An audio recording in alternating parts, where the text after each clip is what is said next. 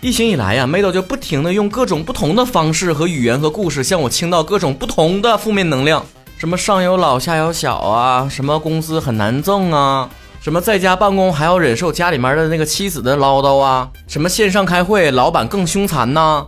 但你别管过程的抱怨怎么说，最后的总结陈词只有一句话，那就是算了，摆烂吧。当然，在“摆烂”这个词儿还没有很火之前，他一般都说 算了，爱咋咋地吧。一般我都觉得我得正能量啊，我得鼓励他呀。你才三十几岁，你未来还有大半个人生没有过完呢。你现在开始摆烂，你烂到什么时候？你现在只是烂在皮肤，烂在肉体，你马上就肉烂到灵魂了。你摆烂，你家孩子怎么办呢？谁给他上什么什么国际学校啊？又什么培训班啥的？现在不让培训了是不？你那家里面老人怎么办呢？有个病有个灾啥的，谁拿钱养啊？谁照顾啊？你妻子啊，离开你之后，谁还能养活她呀？妹朵都感动的说：“谢谢你，让我原本就很高的血压又高了一层。”真的了，曹哥不是以情商高为闻名的吗？怎么搞的？就不知道这我是属于给别人添堵是不是？给别人倒油呢？像妹朵这种呢，也代表了很多人，对不？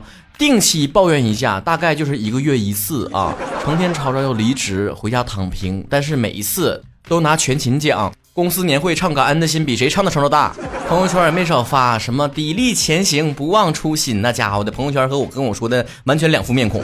那又怎样？这样的人我见识多了呀。蓝妹妹成天跟我吵吵要离婚呢，啊，老公怎么怎么成天抱怨呢？怎么样呢？回家还不是老公贴贴？哎，服他们自家人都想了，各种抱怨全让我这个外人去听了。还真是能分清谁是自己人哈，网上更是这样，成天我看到上热搜啥呢？零零后整顿职场，说啥呢？零零后的人呐，都养尊处优的呀，非常有个性啊，不像前面几代人呐，都成天被什么职场 PUA，成天被压榨内卷。我们就不的，我们就是整顿职场去，领导让我不爽了，我把他开了，怎么怎么样呢？听他们搁那放屁呢。我们八零后还小的时候，那咋的呀？说我们是什么垮掉的一代？怎么的？我没没把社会整垮呀？都是人设，知道吧？糊了之后都得崩，嘴上说啥都没用，咱得看现实怎么样。我在工作接触那些零零后，哎呦，一个个不要太乖哦。啊哥，你说你吩咐啊哥啊啊，没事儿没事儿，我做啊哥，我还不回家，嗯不没事儿，不我待会儿回家我也没事儿，不像你还有家，你回去吧。哥也没家，网上和现实简直就是两个世界。你们千万不要听听别人说什么要摆烂摆烂的，生活中有几个摆烂的，你找一找，真的很难找。随便能找到的，那也是原本就很烂，不摆都烂的。毕竟大家的生存压力都很大了啊，嘴上口嗨一下嘛，不要太当真。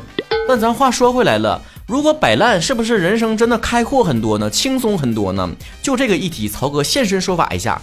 我又不是没摆过烂，我怎么摆烂的呢？我上班的时候，有的时候啊，完全意识到这家公司没什么前景，老板呢也不是非常的明白事理。能力差，眼镜低，脾气还不行。你跟他说点啥吧，他不听，他一意孤行。然后呢，他还压榨你，怎么办？这时候可以摆烂，上班摸鱼呗，谁不会呀？在多做多错的公司，那就不做。但摸鱼真的很累。偶尔家里给我打电话呢，飘姐姐问我说：“最近怎么样？”我说：“特别特别辛苦。”她说：“不对呀，你现在不是六点多就下班吗？我看你也不怎么加班了。”我说：“对啊，我很轻松啊，我天天悠哉悠哉过去了，先吃个中饭。”下午来个下午茶，出去打个电话，吃个雪糕，喝杯咖啡，到点跟狗撵腚一样着急走。他说那怎么还累呢？心累呀！你想啊，你正常上班，大部分呢也就是专注在工作上，专注在你的电脑屏幕上。但你摸鱼的时候得眼观六路，耳听八方。谁？谁给我旁边走过去了？看没看着我在刷微博？谁？谁又在我对面冲我笑嘻嘻的？是不是发现我在追剧了？谁？是不是领导？他跟领导打小报告呢吧？后来有这种东西拯救了我，叫防窥膜。不过安过之后呢，倒有一种此地无银三百两的感觉。因为同事路过的时候，更加多问几句：“哟，整个防防窥膜啊，你平时干啥见不得人事儿啊？”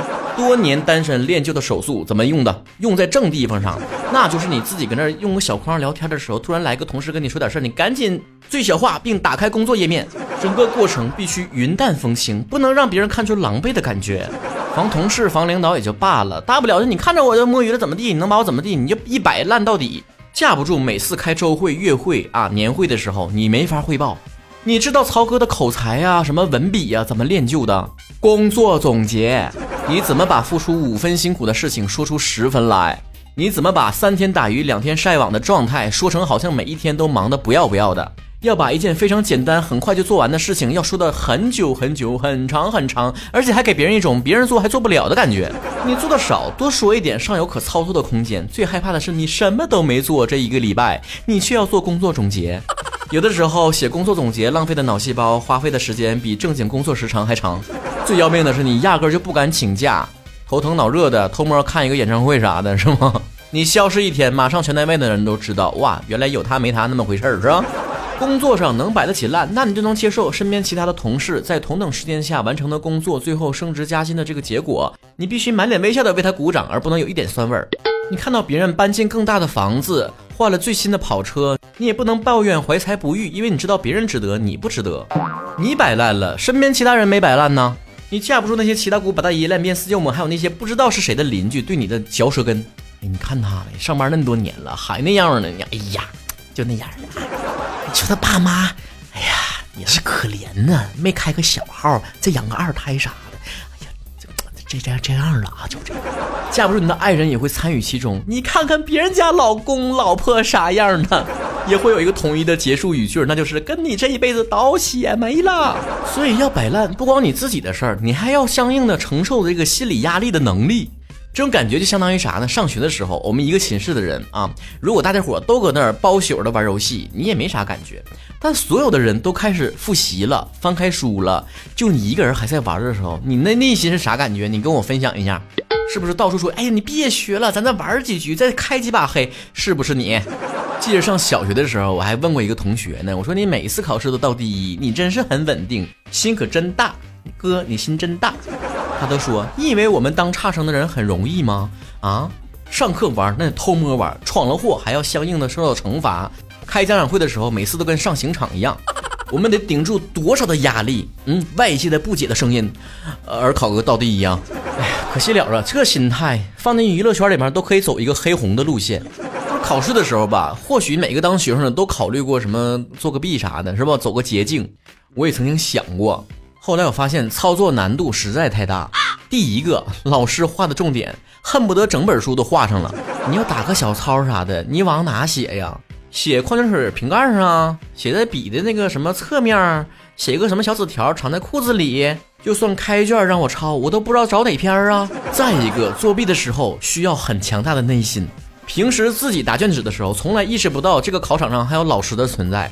但是当你打些歪心思的时候，你就会发现他不断的在你旁边绕啊绕啊，走来走去。偶然间四目相对，吓得差点那个尿顺着裤管子往下淌。如果是考试之前呢，跟其他同学商量好了，你考完把答案传给我。这个时候呢，还掺杂着一些对人性的考验。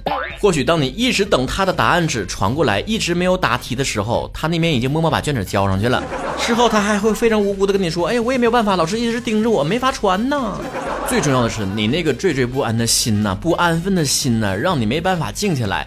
你听着其他同学下笔刷刷刷写的时候，你那个内心每一分钟都是煎熬。成绩出来了不好，你就想说：“哎呀，这回没抄好。”成绩出来好了，你也没有成就感，说：“哎呀，这不不过是我抄的厉害。”我有那克服心理压力的那些时间，有那些打小抄的时间，我还不如自己好好学了呢。摆烂其实也是一个道理，有的时候你摆烂嘛，比不摆烂还辛苦，心累呀。不过我怕有人跟我说说的，我看到身边的人也有人摆烂，摆的挺舒服的。曹哥，你又骗我们出来努力奋斗是不是？我是想说，人和人是不一样的，有一种人可能摆烂非常幸福，他有资格摆烂。我上学的时候也有那种人呢，成天不好好学习，还招呼别人跟他一起玩，每一次成绩都非常非常的差。尤其是英语完全不行，后来怎么样？高考之后，别人英语不行是真不行了，他英语不行，家里面花钱出去留学去了，人早就定好了。现在英语比我好多了，我后来见过一次。你上哪说理去啊？我成天搁那 Hi Fi Thank you and you，那人家已经开始流利的对答如流了，都人家生活在那个环境里了，已经。在公司里面，你见到那种摆烂的同事，你有没有想过他家里面有什么啊？实在不行回家继承遗产，或者是收房租了。还有一类人是真的很适合摆烂，那就是他就是软硬不吃，油盐不进，从小就是那样的，就是属于什么家长批评我呀，老师狠挠我呀，我根本就不在乎，那脸皮厚的跟城墙似的，一针扎不进血。你说那些都没有用，什么其他同学那些优绩成绩，在我这根本泛不起任何的波澜。但咱说，有的人确实天生他就非常上进，嘴上成天吵吵摆烂，但稍微落于人后呢，就开始非常焦虑，你又不甘心，你人生就这样了，不甘心。你想到你的现状，你做梦都气哭。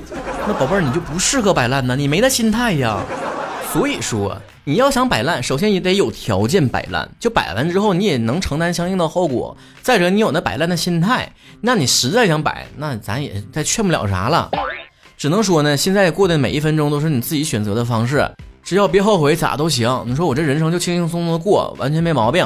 但千万别在你临临闭上眼睛那一瞬间，你说我我还有很多事儿没做呢，我想向上天再借五百年，没人借你啊，宝贝儿，借你也害怕你再继续摆烂个五百年，还是借给我吧，我还有很多梦想没有实现呢。